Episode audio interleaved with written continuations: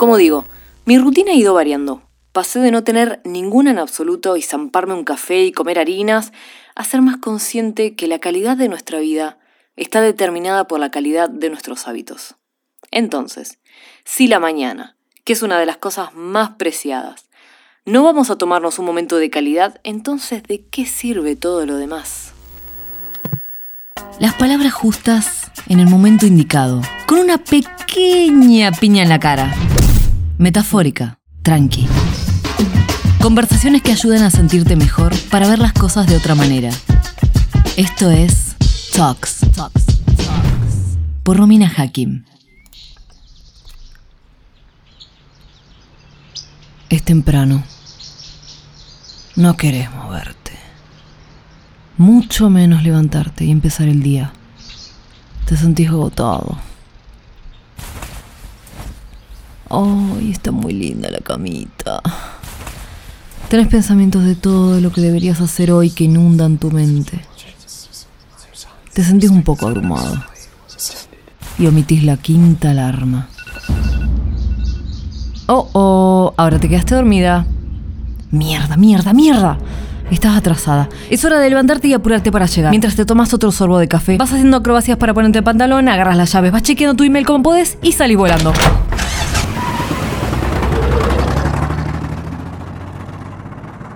¿Te suena conocido? ¿Por qué la mañana es tan importante?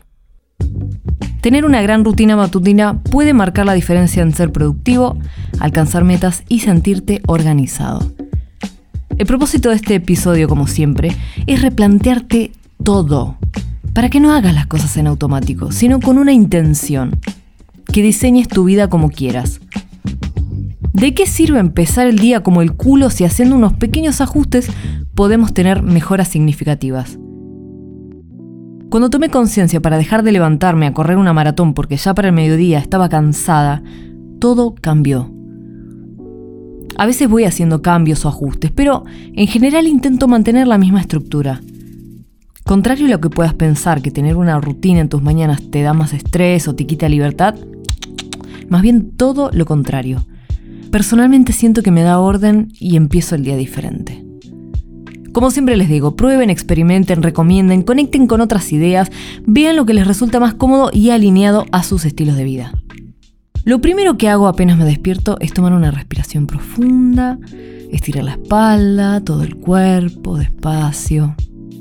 En eso, junto mis manos y las llevo al corazón y hago este pequeño juego donde me hago estas dos preguntas con intención cuántas cosas maravillosas me van a pasar hoy y cuánto dinero inesperado voy a recibir hoy. Sentite libre de cambiarlas a gusto. Yo elegí estas porque estoy en un momento de expansión de mi profesión y negocio y es cuando más inversión se requiere. Además es divertido. Hacete estas preguntas con ganas, no como cuando vas a un trabajo miserable un lunes con toda la paja. Métele onda. Conecta un poquito con esa emoción y felicidad que te produce que pase todo esto. Desde que lo implemento, no te digo que todos los días, pero muchos días sí que aparece. Es hacerte la pregunta con intención, pero luego soltarlo. Es decir, no estar constantemente pensando, ay, son las 6 de la tarde todavía, no me pasó nada maravilloso, espectacular, estrambólico, ni recibí dinero inesperado. No, no seas pesado. Luego me tomo mis 15 minutos para meditar y este pequeño hábito es lo que más siento que me da orden a mi día. No había dimensionado la importancia de tomarme un momento de calidad y calma para conmigo misma y eso es un regalo. Me da orden, siento que puedo empezar más tranquila el día, que puedo pensar más claramente y no tengo la mente yendo a todos lados. Acto seguido me levanto y al menos tres veces por semana Tomo un vaso de agua con limón para ayudarme a terminar de depurar las toxinas liberadas durante el sueño y, después de 20 minutos, jugo de apio en ayunas. Apio, sin manzana, sin azúcar, sin absolutamente más nada. Toño, quien edita este maravilloso podcast, y yo somos fervientes amantes del jugo de apio a la mañana. Las primeras veces te va a resultar nauseabundo, sí, ya lo sé. Luego te acostumbras. ¿Por qué apio solo? Porque es únicamente así que se absorben todas sus propiedades depurativas. En serio, no arranques el día con una taza de café apenas te levantes. Un vaso de agua con limón es mil veces más sano y adecuado para tu cuerpo. Deja esperar por lo menos 90 minutos y después te tomas el café. Y no, no es que sin café no puedes vivir. De hecho, te oxida. Hace varios meses incorporé el nuevo hábito de no usar el teléfono una hora después de despertarme. Cuesta un montón resistirse a esa tentación pensando que, ay, ¿y si pasó algo urgente? No, nunca es así, nunca. Ese mensaje en WhatsApp o like de Instagram puede esperar tranquilamente una hora. Después me tomo mi vitamina D y magnesio, me voy haciendo unos mates que no pueden faltar y ahí sí, lo que quieras. Como digo, mi rutina ha ido variando. Pasé de no tener ninguna en absoluto y zamparme un café y comer harinas a ser más consciente que la calidad de nuestra vida está determinada por la calidad de nuestros hábitos. Sí, te lo voy a decir de nuevo. La calidad de nuestra vida está determinada por la calidad de nuestros hábitos. Entonces, si la mañana, que es una de las cosas más preciadas, no vamos a tomarnos un momento de calidad, entonces ¿de qué sirve todo lo demás?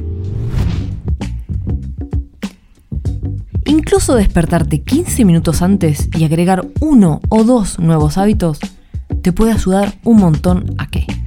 Mejora tu estado de ánimo y marca el tono para el resto del día. Porque si empezás apurado, ansioso, estresado, es probable que el resto del día siga el mismo patrón. Si comenzás tu día con gratitud, con tranquilidad, vas a tener un gran comienzo. Después me lo agradeces. Y también mejora la productividad. Agregar hábitos fáciles, aunque no lo creas, puede ayudarte a hacer más trabajo de manera más eficiente. No significa más duro, sino trabajar más inteligentemente. Acá nadie se está haciendo el Jeff Bezos o Steve Jobs ni Michelle Obama. Mis sugerencias vienen de una mina como yo que solo intenta dar lo mejor cada día y optimizar todo lo que se pueda. Incluso te digo más, el año pasado me sentía estancada en un trabajo que no soportaba y me absorbía el alma. Me sentía miserable. Pero por algún motivo no podía salir en ese momento porque era el sustento principal. Seguir esta rutina fue lo que me preservó mi salud mental y evitar corromperme más de lo que ya estaba, porque sentía que ese era mi espacio seguro y me ayudaba a sobrellevarlo. Así que no hay excusas. Entre otras ideas está el journaling, es decir, escribir en un cuaderno por 10-15 minutos apenas te despertás. Este ejercicio está recomendado en el libro El Camino del Artista.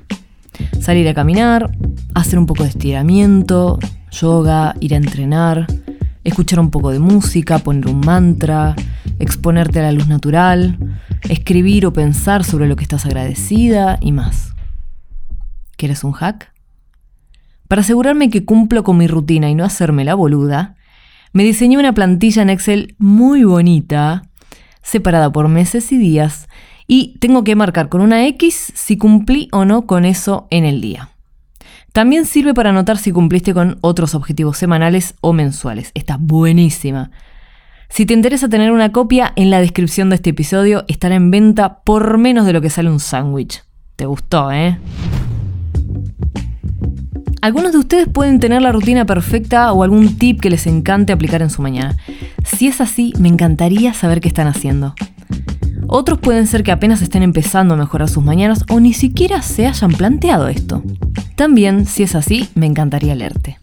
Mi Instagram siempre recibe mensajes de oyentes del otro lado y me encanta compartir con ustedes insights, recomendaciones, historias personales y tal, porque además lo voy guardando en una carpeta especial sobre todos los que acompañan esta pequeña comunidad del podcast.